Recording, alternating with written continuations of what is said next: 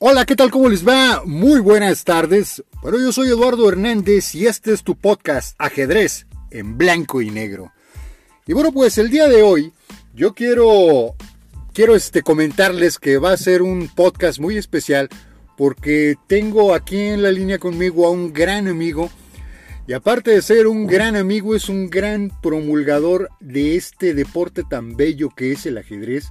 Él es el licenciado Carlos Valle al cual yo me voy a referir en esta entrevista como Carlitos, porque la verdad tanta confianza que le tengo ya es una situación muy en particular, así es que quiero que todo mundo aquí conozca lo que son las, la gente que promulga verdaderamente esta pasión del ajedrez. Y bueno, Carlitos, muy buenas tardes, ¿qué tal? ¿Cómo te va? Muy buenas tardes, muchísimas gracias, la verdad, por la invitación, estoy súper emocionado, ¿no? Eh, increíble, la verdad, que tener esta entrevista, que esta oportunidad de apoyarnos a, a mejorar todo esto que es el ajedrez. Extraordinario. Carlitos, ahora sí que en esa situación de lo que estoy hablando de promulgación del ajedrez, de todo este tipo de pasión, del cómo te has, te has desempeñado en esta parte, porque aparte de ser jugador de ajedrez, eres profesor de ajedrez. Sí, claro, por supuesto. De hecho, gran parte de mi vida sí ha sido como competidor de ajedrez, pero realmente en mi última etapa que estoy viviendo actualmente, sí he estado más en, en, lo que es cuestión de la enseñanza, realmente. Sí, claro, definitivamente yo creo que la enseñanza es un factor primordial, aunque yo creo que no, no toda la gente tiene la, tiene la capacidad de, de enseñar. Eh, por aquí hay, está viendo algunas, algunas situaciones de audio. Carlos, no sé si te estás moviendo un poco, porque se está como cortando un poquito. Listo, ahora sí se escucha perfecto. Yo te comentaba, te comentaba hace un momento que realmente no toda la gente tiene la oportunidad de enseñar. No, es decir, no, no propiamente la oportunidad, sino más bien el don de enseñar. Sino que verdaderamente se tiene que tener esa vocación de enseñar. Porque realmente no es el hecho de que sepas mucho, sino que sepas transmitirlo. Yo no sé cómo, cómo, cómo, cómo ha pasado contigo, cómo te has sentido tú con los alumnos. ¿Son, son este, pequeños, son ya adolescentes, ahí tienes a personas mayores? ¿Cómo, cómo está la situación? Ok. Mire, más que nada me ha tocado la gran oportunidad de poder este, enseñar este bello deporte tanto alumnos de, de nivel preescolar nivel primaria, secundaria, preparatoria, inclusive ya a nivel de licenciatura. Me ha tocado la oportunidad de poderles brindar, a enseñar todo lo que es el ajedrez en sí, enseñarles a amar el ajedrez, ¿no? Más que nada, porque recordemos que si no enseñamos algo con amor, con pasión, pues entonces, pues, ¿qué es, qué es lo que estamos enseñando, no? Definitivamente. Yo creo que todas las cosas se deben de hacer con, con el amor a... Es decir, nada tiene que ser obligado porque yo fíjate que a diferencia de mucha gente lo que dice del esfuerzo, yo creo que el esfuerzo no debe de existir. Porque si haces las cosas con el afán, el ánimo y el amor de hacerlo, pues no existe ningún esfuerzo. Realmente todo lo haces con pasión. Entonces, estoy totalmente de acuerdo contigo. Carlitos, y, cuéntanos para, para todo el público, ¿de dónde viene Carlos Valle? ¿Cuál es la, vida de Carlos Valle? Cuéntanos un poquito cómo, cómo empiezas en esta parte del ajedrez. Claro, claro, será un, será un placer, ¿verdad? Adelante, adelante. Este, yo inicio, inicio en este mundo del ajedrez. Bueno, primero que nada, soy nacido aquí en Guadalajara, Jalisco. Soy mexicano de, ahora sí que de, sangre, ¿verdad? Como dicen. Claro. Este, tengo, tengo descendencia por parte de, familiares españoles, abuelos, por lo que técnicamente tendría casi casi las dos nacionalidades. Claro. Pero pues realmente nací aquí. Tengo en mi vida el ajedrez, actualmente tengo 29 años de edad, lo he, lo he vivido desde los 5 años de edad, inclusive fue cuando empecé a jugar ajedrez. Yo la primera vez que me topé con un tablero de ajedrez fue a, a esa edad. Realmente, a partir de ahí, comencé a practicarlo si bien no de forma regular, fue como una, una disciplina, ¿no? Dentro de mi misma, de mi misma escuela, en la misma vida que yo he tenido, tuve esa oportunidad, ¿no? De poder conocer el tablero ajedrez, de saber que hay personas que lo juegan en todo el mundo. Eh, realmente, pues crecí, pues con un, ahora sí como quien dicen, con un tablero a la mano. Después de ahí, eh, empecé ya a jugarlo profesionalmente a la edad de 16 años, cuando estuve en lo que fue mis estudios de preparatoria. Ajá. De ahí inclusive tuve la oportunidad de, ganar un lo que fue el torneo estatal a nivel bachillerato. Tuve la oportunidad de ganarlo cuatro veces seguidas. La verdad que fue algo extraordinario, ¿no? Para mí, en cuestión de, de mi vida ajedrecística, ¿no? Tuve esa oportunidad de, de conocer lo que era una competencia de ajedrez, lo que era este saber que todas las personas que están alrededor de ti tienen vienen por lo mismo, ¿no? Vienen para pues, tratar de ganar, ¿no? Tratar de ser el mejor. Claro. A partir de ahí me sale la oportunidad donde comienzo a, a ofrecer un taller de ajedrez, ¿no? Dentro de la misma preparatoria. Me ofrecen esa oportunidad. Después de ahí empiezo a a dar clases en diferentes colegios y pues, hasta la fecha, ¿no? Que actualmente pues más que nada me he dedicado más a las clases particulares y hasta a clases ya de personas un poco ya adultas, ya más, ya más grandes. Definitivo. Yo tengo entendido que eres licenciado en psicología. Sí, sí, así es, es eh, correcto.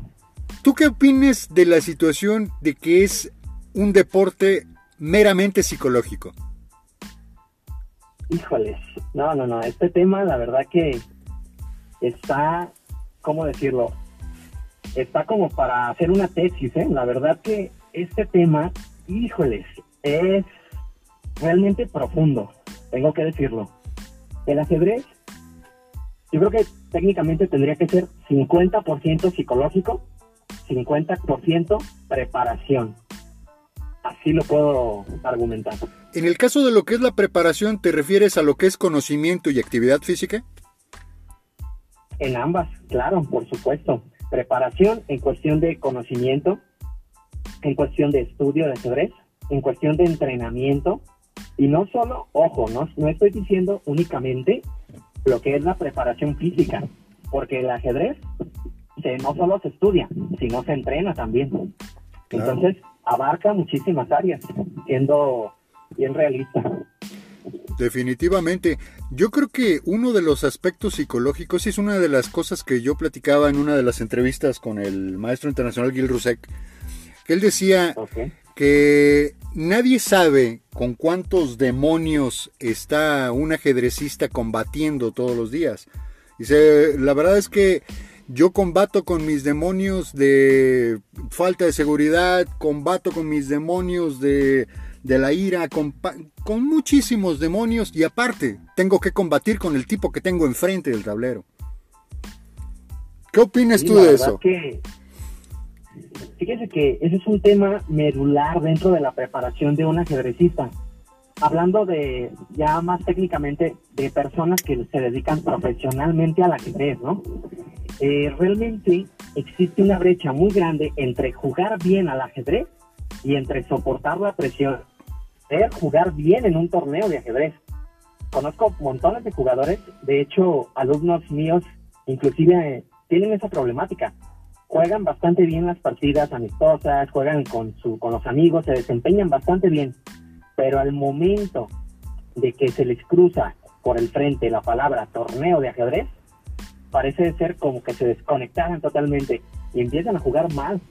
Fíjate que en, ese sentido, precisamente de ahí salió ese punto con Gil Rusek, porque él comentaba que él ha tenido muchos alumnos que son jugadores de gimnasio. Es decir, son muy buenos en los, en los torneos locales, por decirlo de alguna manera, dentro del club. Pero ya cuando salen fuera de los jugadores que conocen, se empiezan a panicar, les empieza a venir el miedo, empiezan a venir muchas cosas y no solamente juegan mal, juegan como si fueran extraordinariamente novatos. Las emociones juegan un papel fundamental en ello.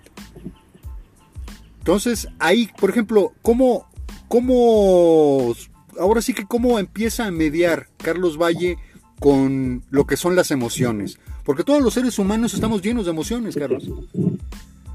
Realmente, fíjese que es, es este, un punto medular que me gusta trabajar con mis alumnos porque veo que muchos profesores se enfocan mucho en el conocimiento. En, ¿sabes qué? Tienes que salir la apertura española de tal o cual forma, tienes que jugar tal o cual movimiento, tienes que preparación en táctica, preparación en todo tipo, ¿no? Es más, casi casi le hacen que la preparación del jugador de ajedrez sea comparable a la de un boxeador. Claro. O sea, inclusive en cuestiones específicas. Pero, ¿qué sucede con la parte mental? ¿Qué sucede con la seguridad del jugador? cómo vas a ir trabajando. Yo, por ejemplo, me gusta poner a los alumnos en una habitación, hacer una, una cuestión de ambientación, ¿sí?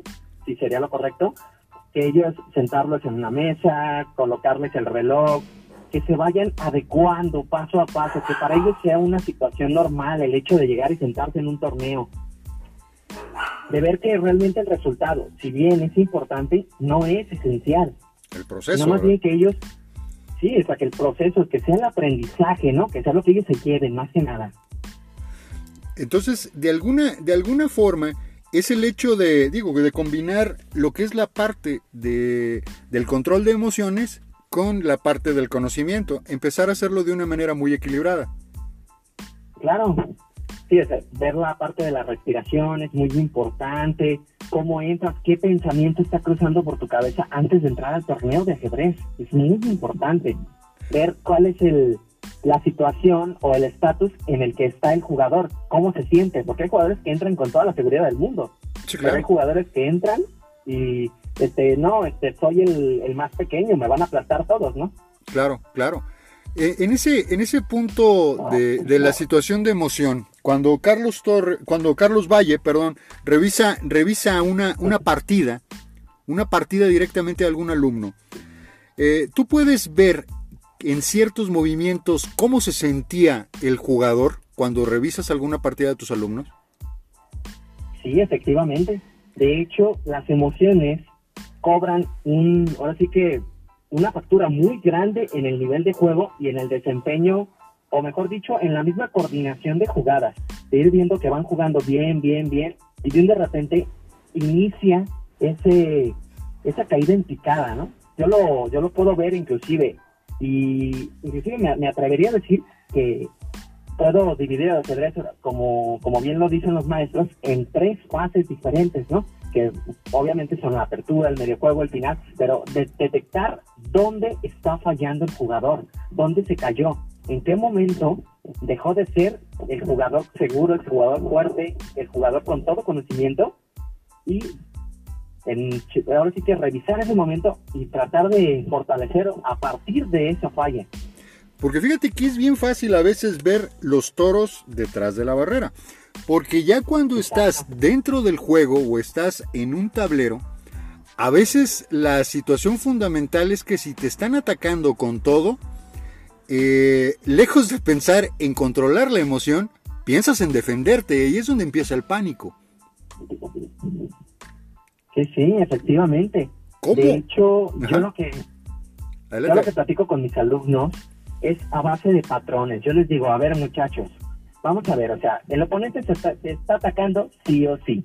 Ok, no puedes hacer ahorita absolutamente nada en cuestión de, esa situación, pero sí puedes hacer conforme a tu juego, conforme a tus recursos, conforme a lo que tú vas a, realizar. Inclusive la mejor defensa, la mejor defensa puede frustrar el, ahora sí que el, el, ataque más fuerte que tenga tu oponente, así tengas un Mijael tal enfrente. Claro. Mijael Tal perdió el campeonato del mundo con Petrosian, el mejor defensivo del mundo. Claro. Claro, yo creo que debes de saber el hecho de cuándo debes atacar y cuándo debes defender, ¿no? Dicen por ahí algunas personas que es más fácil atacar que defender, pero ciertamente cuando te toca la parte defensiva, pues tienes también que saber ponerte de alguna manera muy sólido. Ahora, hay algo muy importante en ese aspecto. Por ejemplo, yo les comento a mis jugadores, ok, te toca defender, pero ¿qué crees? No tienes que defenderte mecánicamente, no. Tú tienes que buscar algo que se le llama defensa activa. Tienes que frustrar los planes del oponente, porque en el momento que se tropiece el oponente es cuando tú vas a tomar la batuta de la partida y vas a buscar el contragolpe. Quiero, quiero entender que entonces la defensa hay que acomodarla de tal suerte de que puedas hacer un contrajuego en algún, en algún momento dado. Sí, sí, o sea, realmente es, inclusive en, en ejemplos en la vida hay muchos, muchísimos, en la historia, inclusive hasta en las guerras que ha habido, que desgraciadamente pues ha habido guerras, ¿no? Claro. Tenemos que siempre encontrar el momento preciso, ¿no? No por el hecho de que te están atacando con todas sus fuerzas, significa que o es sinónimo de éxito. Claro. No, no, no. O sea, tienes que siempre buscar el, el, el piecito. Siempre tienen un pequeño error. Es como un contrato o como, un, como en un juicio, un abogado. Siempre, siempre va a haber un hueco. Y ahí es donde tú puedes aprovechar. Ahí es donde empieza la situación del entrenamiento, este, digo, de alguna manera el hecho de calmarte, ¿no? Porque a veces puedes, puedes ver, pero no puedes observar. Exacto. Entonces e, es el hecho de empezar a observar y dónde siempre hay una salida, ¿no? Yo soy de la idea de que siempre, siempre hay una salida. La situación es, buscarla. Ajá el mismísimo Gary Kasparov perdió un match contra la supercomputadora Deep Blue IBM en un match igualado y él perdió por una desatención psicológica. Hizo un, un, error de que tal vez no era impropio de, de un maestro de su categoría. Entonces ahí es donde comprobamos que psicológicamente el ajedrez es fundamental. Definitivamente, estoy de acuerdo contigo. El hecho de, de muchísimas cosas porque hace, hace poco escuché en un, en un apartado de Chess 24 de que decía que realmente hay, hay personas que ya tienen un cierto tic para hacer algunos escenarios. Es decir, por ejemplo, veían el caso de, de Andrea Agassi en algún tiempo, que decía que literalmente cuando iba a hacer un saque as, movía el pie al lado derecho. Entonces, yo creo que hay, hay situaciones y hay tics con algunos, con algunos este, jugadores que el hecho es observarlos un poco para poder precisamente ver esa parte. Dicen que el lenguaje corporal hasta en el ajedrez dice mucho. ¿Tú crees que estemos, estén en la misma sintonía? Sí, de hecho, precisamente me tocó ver una anécdota, una partida en vivo donde está jugando Ikaro Nakamura contra, si no me equivoco, si la memoria no me falla, está jugando contra uno de los niños prodigios de la India. Creo que es contra Pacmananda, si no me equivoco. Y Carlos Nakamura se equivoca, hace una jugada, un blunder totalmente. Pero lo curioso del caso es que el niño de la India está tan nervioso porque enfrente tiene uno de los mejores jugadores del mundo, élite mundial. Y lo interesante del caso es que Nakamura no soporta la presión y hace un, un ademán como, como diciendo, ya la regué. Y entonces el niño automáticamente voltea y lo ve y, y claramente se ve, el, se ve la mirada del, del niño prodigio buscando en el tablero desesperadamente por qué la regó, por qué la regó, por qué. Claro. Cuando si Nakamura tal vez no haya hecho ni, ninguna de esas de estos arrebatos, tal vez el niño ni siquiera se da cuenta del error. Claro, pasa desapercibido, ¿verdad? Completamente. Sí, Definitivo. Yo creo que es el hecho de guardar también ese control, ¿no? Porque, digo, si nos vemos en la situación del lenguaje corporal en tiempos de Gary Kasparov, eh, cuando perdía alguna partida, que se cuidara el que seguía después de ese match. Porque realmente entraba con mirada de fuego y con te voy a aplastar. Literalmente era su lenguaje corporal. Entonces, yo creo que esa, esa situación de seguridad, lo cual tú haces con todos tus alumnos, que es algo que yo veo extraordinario, el hecho de, mantenerles la confianza, porque hay, hay muchos maestros, muchos profesores que se empeñan en que el hecho de que no ganaron, pero nunca revisan por qué no ganaron. Simplemente saben que hicieron un error, pero no se ponen a ver en dónde está la, situación de falla, que en muchas ocasiones es el control de las emociones. Sí, mire, más, que nada, eh, los alumnos de ajedrez, más que ser alumnos, más que uno como profesor de enseñar todo el conocimiento, ellos se tienen que sentir respaldados. Eso es lo primero, primordial.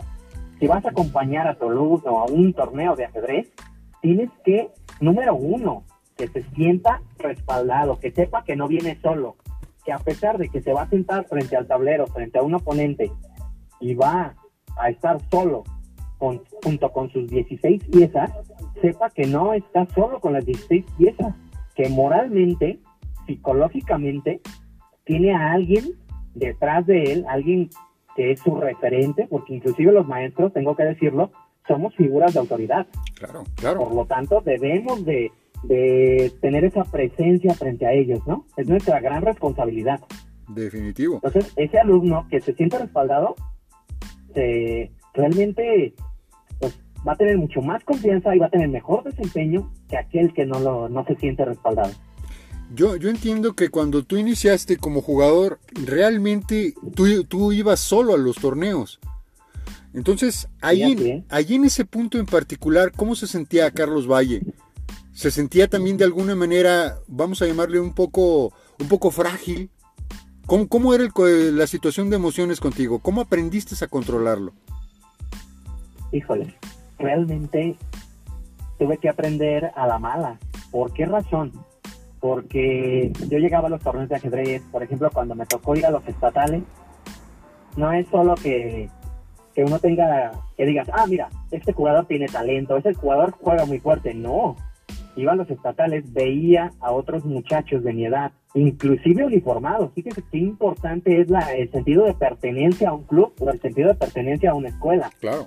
Iban ellos uniformados con su este, club fulano de tal. Entonces, inmediatamente, psicológicamente te impone el hecho de ver una camiseta y decir, ah, mira, ellos ya son más profesionales, ellos han de ser más buenos. Empiezan a cruzar miles de ideas por la cabeza. Y entonces tienes que empezar a trabajar a remarga contra corriente. Pero lo importante aquí es que también ese tipo de situaciones te forjan el carácter como jugador. Claro, claro. Entonces, ¿qué es lo que hay que hacer? Tratar de, de, que a los alumnos que ahora uno mismo está preparando, de que ellos sientan ese respaldo, sientan ese apoyo, ¿no? Que no le pase lo mismo que nos pasó a muchos de nuestra generación, que tuvimos que picar piedra desde el principio. ¿A ti te hubiera gustado de alguna forma que, no sé, que alguien de tu familia o algún profesor o alguien, algún mentor, hubiera estado contigo en ese punto en particular? ¿Tú crees que tu camino hubiera sido más sencillo? Sí, efectivamente, efectivamente. Yo veo este, jóvenes promesa del ajedrez de aquí de Jalisco, de México, que los padres los llevan a los torneos, que tienen el profesor en turno, está junto con ellos al pendiente, y más que el apoyo emocional, que claro que es de suma importancia, más que nada es la preparación, ¿no? El ahorro de tiempo, porque no es lo mismo que te prepares en solitario, eh, como Fisher, ¿no? autodidacta, a que, a que tengas alguien que te guíe y te desmenuce toda la información para que tú puedas progresar más rápido en el ajedrez. Definitivo.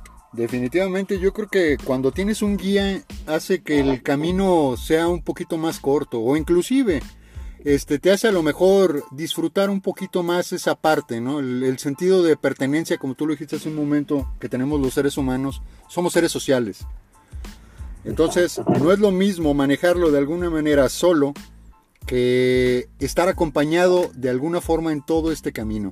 Esto yo creo que hace que disfrutes más todavía ese proceso. Sí, sí, efectivamente. O sea, realmente el disfrutar, acaba de decir una palabra clave, disfrutar lo que haces, el ajedrez, porque muchos niños se los imponen realmente, pero yo creo que yo el primer paso que hago con mis alumnos es, ¿sabes qué? Te vas a enseñar a amar el ajedrez, te voy a compartir esta pasión que yo tengo por el ajedrez, porque si tú amas el ajedrez, cualquier cosa que hagas dentro de las 64 casillas las vas a hacer bien. Definitivo, totalmente de acuerdo. Fíjate que hiciste que me acordara de un eslogan de, digo, vamos a hacer ahora sí que un golazo, pero del whisky este de Johnny Walker. Dice, disfrutar del camino te lleva más lejos. Lo cual eh, hace totalmente cierto. Yo soy de la idea, como hace poquito estaba, estaba escuchando y leyendo un poco de Jorge Bucay, él dice que el único esfuerzo que debe de existir para un ser humano es el esfuerzo cuando estás estreñido. Es el único esfuerzo que tienes que hacer. Este, porque todo lo demás tiene que salir por amor. por pasión, porque te gusta, para disfrutarlo. Si no lo haces de esa manera, consíguete otra actividad o haz algo que verdaderamente implique, pero realmente el único esfuerzo que se debe de hacer es para cuando estás estreñido. Nada más. ¿Tú qué opinas de esa, de esa situación? Sí, la verdad es que tiene mucha razón, bastante diría yo. El único punto que sí debatiría un poco sería la cuestión de, del esfuerzo, porque este, si bien es cierto que tienes que amar lo que vas a intentar, lo que vas a tratar de, hacer, la realidad es que también sí tienes que darle cierta dedicación. Yo que cambiaría esa palabra, ¿no? Esfuerzo por dedicación. Definitivo, estoy de acuerdo contigo. Si no hay dedicación, no hay paciencia, no hay este, constancia, pues también sería difícil, ¿no? Poder lograr algo concreto. Definitivo. Yo creo que en, ese punto en particular hay muchas cosas. Yo creo que la constancia y la disciplina viene, pero viene de una, una situación muy interesante que se llama pasión. Si no tienes esa, esa parte de que, de que tengas la, la pasión por hacer algo, entonces pues realmente no funciona, no sirve. ¿Cómo? Sí, sí, de hecho. Adelante, adelante. Adelante, Carlitos. Ah, sí, perdón. Sí, efectivamente, realmente tenemos, tenemos nosotros como maestros de ajedrez, como promotores del mismo, tenemos que inyectarle esa energía, esa emoción a los alumnos, que ellos tengan esa, esa, sí que esas ganas de aprender, porque realmente yo veo y me ha tocado situaciones donde estás enseñando alumnos, por ejemplo, en algunos colegios, y muchas veces los papás no ponen su granito de arena como para que el niño tenga todavía mayor, mayor contrapeso, ¿no? Tenga mayor, este, mayor interés, ¿no? Hacia el, hacia el juego, que realmente, pues, yo prefiero no decir juego, yo para mí es una actividad multidisciplinaria y esto hay que apoyarlo porque realmente hay múltiples beneficios para la sociedad. Fíjate, quiere aprender ajedrez, ¿verdad? Definitivo. Yo creo y soy de la idea de que en muchas ocasiones para interesar a alguien en algo, no hay que ponerlo como una especie de disciplina, porque hasta la misma palabra suena fuerte. Disciplina. Entonces, cuando, cuando yo creo que empiezas a poner algo, vamos a poner el ejemplo de los chiquitos, cuando empiezas a poner con alguna situación con los chiquitos, cuando empiezas a hacer una actividad de juego, de cuento, de imaginación, cambia la percepción de esa actividad. Entonces, en ese punto en particular, empiezas a los más peques a interesarlos dentro de esa área. No sé, no sé cómo, cómo lo trabajas, cómo, cómo lo trabajas con los niños, cómo les, cómo te metes a que esos niños tomen el interés. Ok, Fíjense que es bien interesante también, dependiendo de la edad del, de la persona o del, niño, joven, adulto que vaya a tomar la clase de ajedrez, sí tiene que ver mucho eh, la metodología de enseñanza que se tiene que dar. Por ejemplo, con un alumno de preescolar, estamos hablando 3, 4 años de edad, no vas a llegar a enseñarles cómo se juega la defensa siciliana. Para empezar, ello va a ser algo muy complejo para ellos. ¿Cómo vas a hacer que un niño se interese por un juego que requiere lógica, comprensión, requiere paciencia, cuando los niños pues, técnicamente apenas van comprendiendo algunos conceptos. Muy sencillo, vamos adecuándonos a su nivel de comprensión de los niños. Vamos haciendo canciones de ajedrez, vamos haciendo actividades un poquito más físicas con un tablero gigante, vamos buscando la manera de que ellos lo relacionen como un juego, que no lo vean como una materia más, ¿no? Que no, no vamos a expresarlo, vamos a hacer que ellos se diviertan jugando. Exacto, exacto, exacto. Un cuento, una obra de teatro, etcétera. Yo creo que los seres humanos aprendemos mucho de lo que son la parte de los cuentos, de la parte de las historias. Yo recuerdo que en algún momento dado, cuando enseñé a mi hija a jugar, yo le contaba el cuento de que eran dos reyes y que uno de ellos se rió del otro porque se resbaló con una cáscara de plátano. Así que de ahí empezó precisamente el, dilema y bueno, hice larguísimo el condenado cuento, pero es más que nada para mostrarle el porqué del juego. por qué se enfrentaban esos dos reinos. Entonces, yo creo que, que la situación de contarlo de una manera que los peques la disfruten tiene su, su particularidad. Pero bueno, ahorita dijiste es una de las etapas importantes del ser humano, que son los peques. Pero después tenemos lo que es la parte de la adolescencia. Ya a los adolescentes ya no los cuentas tanto con un cuento. ¿Cómo los trabajas a los adolescentes? Con los adolescentes realmente cambia mucho la cosa. Inclusive tengo que decirlo que a cuestión de género, eh, la forma de enseñar el ajedrez varía mucho, muchísimo en cómo enseñar a un joven adolescente hombre a cómo enseñar a una joven adolescente mujer. Claro. Hay un hay una diferencia muy importante que se tiene que tomar en cuenta. ¿Por qué razón? Eh, los hombres, los jóvenes, normalmente tienden a ser más competitivos entre ellos mismos. Tienen como esa parte de, de no dejarse ganar, como el ego en cierto momento, pero al mismo tiempo hay una competitividad muy fuerte. Fíjate que tienes ahorita una razón bien importante ¿eh? en el caso de, la, de lo que son las mujeres. Digo, me queda claro y con todo mi cariño y todo mi respeto para todas las damas que nos escuchan, pero es, es, el hecho de que la mujer tiene la particularidad de que en su cerebro existe el famoso multitag. Es decir, pueden atender muchas cosas a la vez, pero esto mismo se traslada también a la parte del tablero. En el tablero un hombre, como bien lo sabemos, solamente podemos atender una cosa. Entonces nos sentamos a jugar y jugamos. Pero sin embargo, una mujer está pensando en que si el peinado no le quedó, si no le combina la ropa, que se bronqueó con el novio, con entonces hay un montonal de cosas emocionales en la cabeza, que realmente su cerebro está partido en muchas cosas ya en ese momento. Sí, de hecho, inclusive hay cuestiones culturales, eh, inclusive hasta familiares. ¿Por qué razón? Muchos padres de familia, tengo que decirlo, la verdad es que prefieren regalarle un tablero de ajedrez a su hijo que a su hija. Claro, claro. Y realmente en esa situación sí he, he visto, he tenido que tocar piedra para poder apoyar el ajedrez femenil. Eh, siendo bien sincero, la mayoría de mis alumnos son alumnas. Entonces, ahora sí que la cuestión aquí es promover el ajedrez femenil también, porque por cada 100 jugadores hombres hay una jugadora mujer.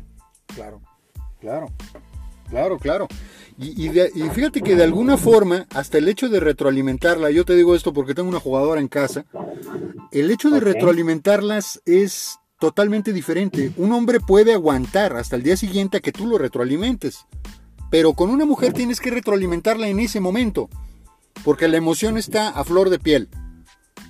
Inclusive, ah, pasa, perdón, pasa, pasa lo mismo si tienes alguna situación de relación. Es decir, cuando te tiendes a tener alguna discusión con tu pareja, si no la arreglas en el momento, olvídate porque eso va a durar un buen ratotote de enojo. Sin embargo, si lo arreglas en ese mismo momento en el cual está alterada, las probabilidades de que quede el enojo bajan de una manera muy considerable.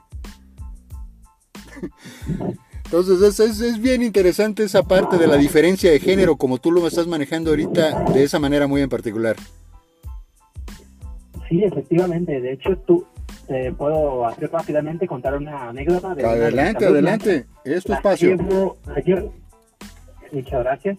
La llevo a un torneo de ajedrez donde van a competir tanto alumnos de preparatoria como alumnos de secundaria. Ella llevaba preparándose conmigo para el mismo torneo eh, aproximadamente dos meses, con una preparación fuerte. Realmente sí fue algo exigente, pero a la vez este, era necesaria, ¿no?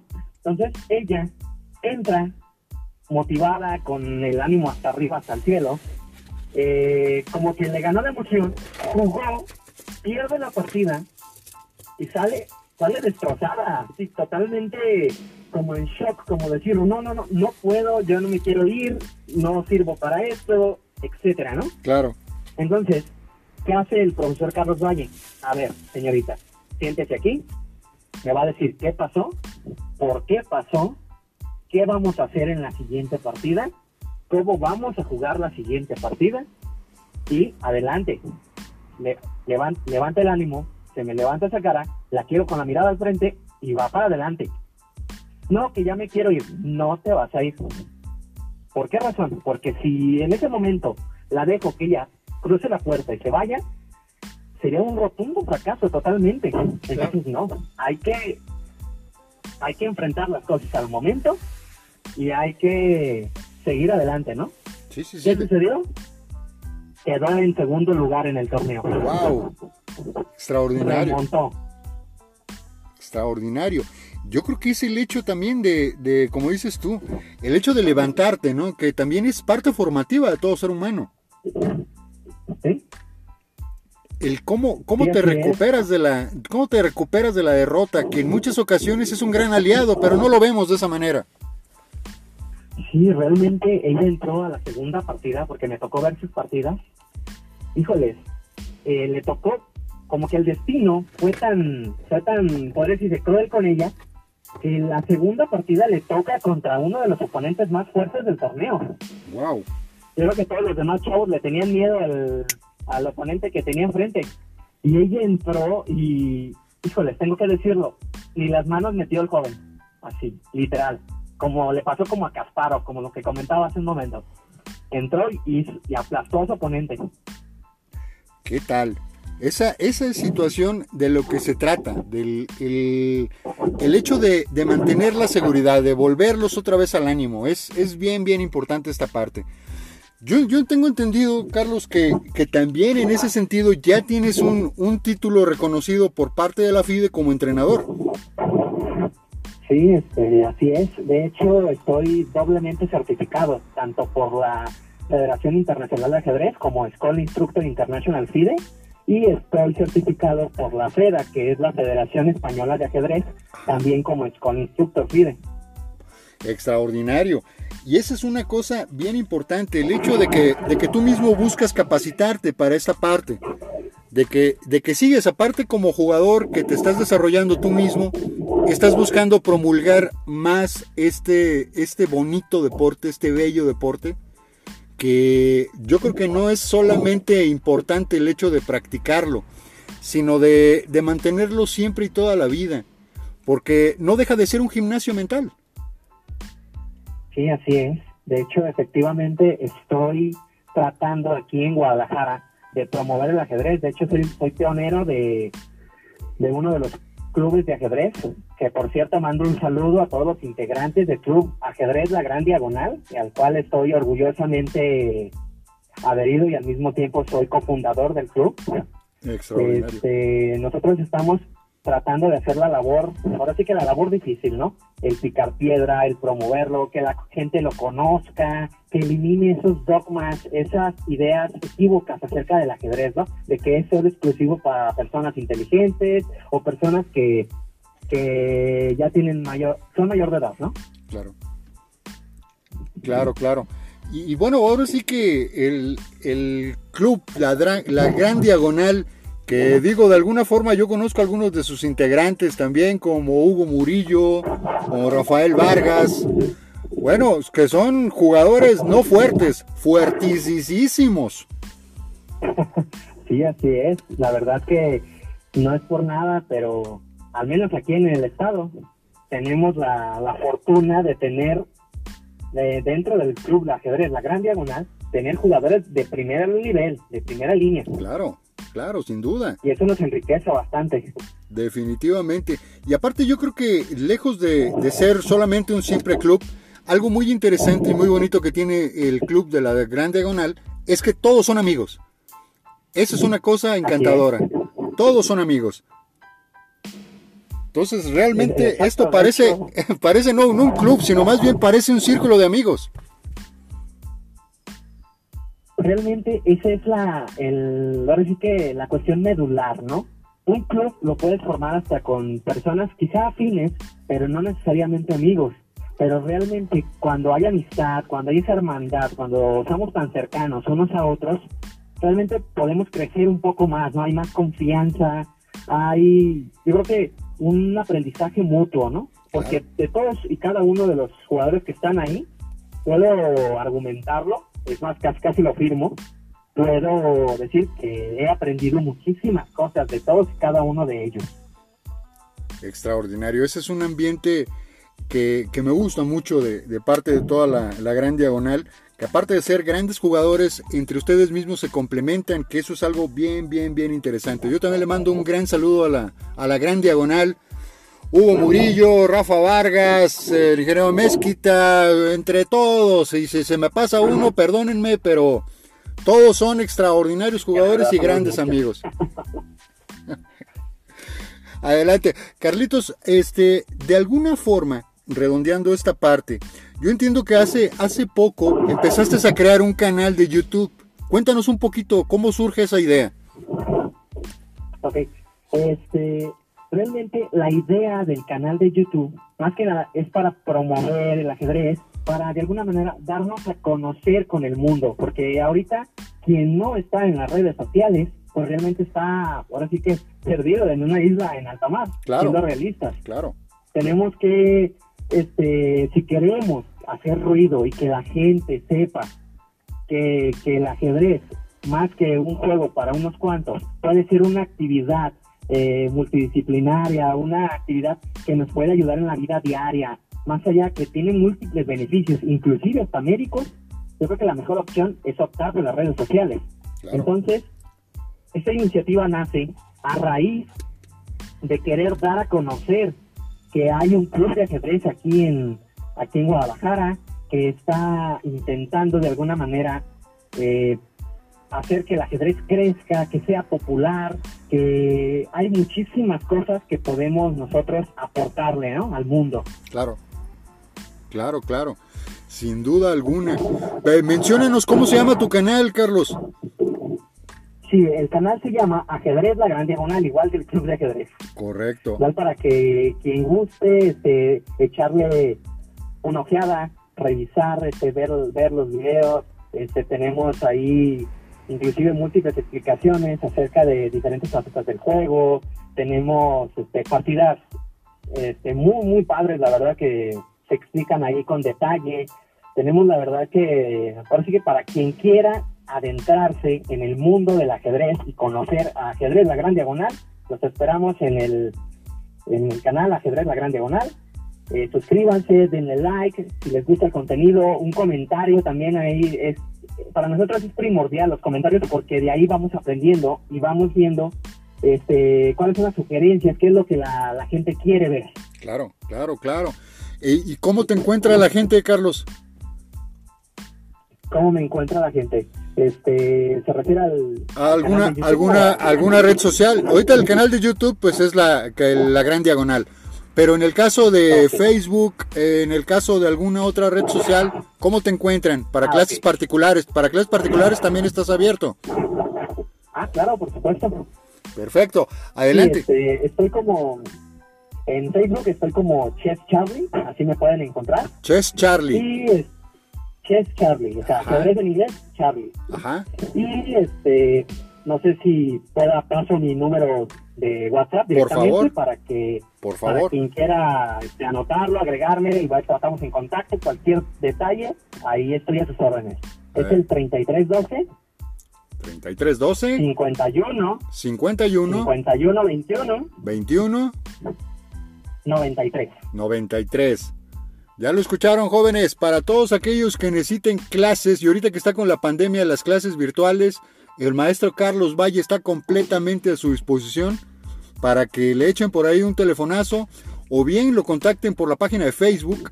Por ahí también lo pueden encontrar muy seguido en lo que es el canal de Lichess para jugar. Hasta donde yo me acuerdo es Chris Dark. Sí, sí, así es, efectivamente. Para que también lo agreguen como amigo y lo vean jugar, para que vean qué manera de jugar tan dura tiene Carlos Valle.